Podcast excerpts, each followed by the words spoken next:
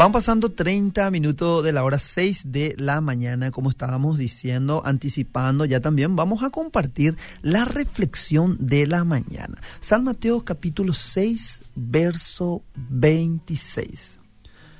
Mirad las aves del cielo, que no siembran, ni ciegan, ni recogen en graneros, y vuestro Padre Celestial las alimenta.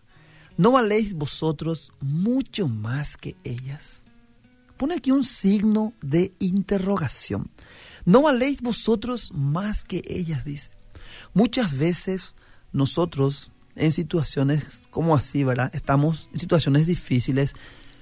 Muchas veces nos olvidamos nosotros de que tenemos un Dios que realmente Él nos da todo a nosotros. Nos olvidamos realmente que Él aún en las buenas y en las malas está con nosotros. ¿Y por qué mi, mi querida y amable audiencia, vos que estás del otro lado, cómo está tu confianza y tu fe en el Señor? Y no hace aquí la pregunta, y como estaba diciendo esa canción que dice, si Él cuida de las aves, ¿por qué también no va a cuidar de nosotros? No sé qué situación vos estás pasando en esta mañana, si estás sin trabajo, estás pasando por una situación económica muy difícil, estás en problemas con tu familia, con tu esposo. El Señor nos dice y nos anima aquí en su palabra en el libro de Mateo, que realmente nosotros podamos confiar en Él, podamos agarrarnos de su mano y decirle, Señor, este es mi problema, esta es mi situación, yo te presento, porque sabemos que no hay nada imposible para nuestro Dios. Muchas veces dudamos, pasamos por situaciones difíciles, pero ¿qué pasa? Dice aquí en su palabra, mira que las aves del cielo que ni siembran, ni ciegan, ni trabajan, dice. Por algo Dios te escogió a vos y te puso aquí en la tierra y Él no te va a abandonar, no nos va a abandonar.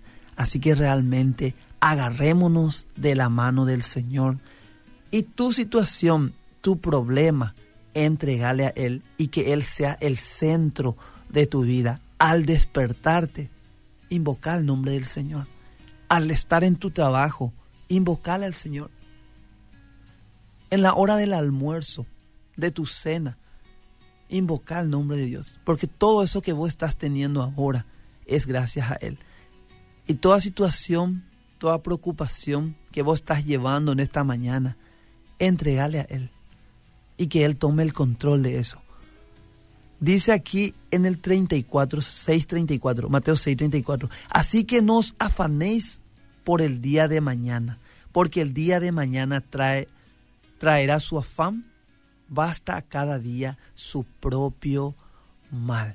Así que no te preocupes por el día de mañana, viví el día a día, dándole las gracias al Señor por tu familia, por tu trabajo. No sé si ahora te vas en la facultad, estás en el colectivo, me estás escuchando. Dale gracias al Señor por un día más de vida que Él te da.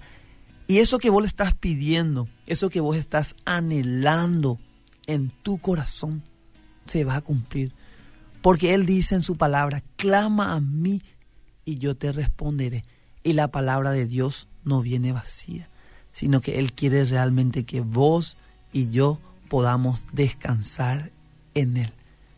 Porque realmente si vos y yo le clamamos a Él, como dice también en su palabra, bienaventurados los de limpio corazón, porque ellos verán a Dios. Tratemos realmente de que si vos pensás que no vas a poder mover esa montaña tan grande, tan alta, decir, pero este es mi problema, Señor.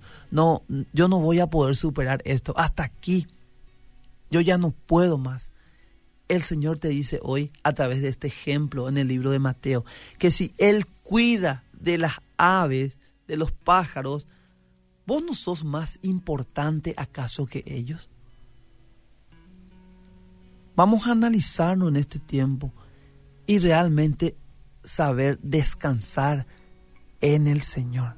No pienses por el día de mañana.